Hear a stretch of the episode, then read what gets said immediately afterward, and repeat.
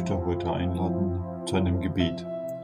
Ein Gebet, das angesichts der Corona-Krise gebetet wird, schon seit Beginn Februar, geschrieben von den Bischöfen der Philippinen. Gott, unser Vater, wir wenden uns in Zeiten der Not an dich und bitten um Schutz vor dem Coronavirus, das viele Opfer gefordert hat und von dem viele Menschen betroffen sind.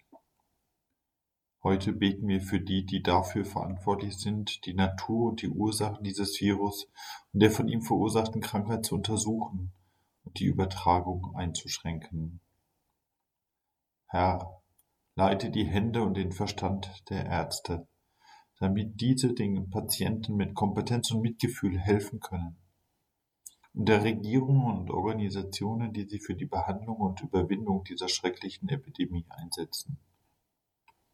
Guter Gott, wir bitten für die Kranken, dass sie bald wieder gesund werden. Gewähre uns, guter, gnädiger Gott, die Gnade für das Wohl aller zu arbeiten und den Bedürftigen nun zu helfen. Darum bitten wir durch Jesus Christus, unseren Retter und Arzt. Amen.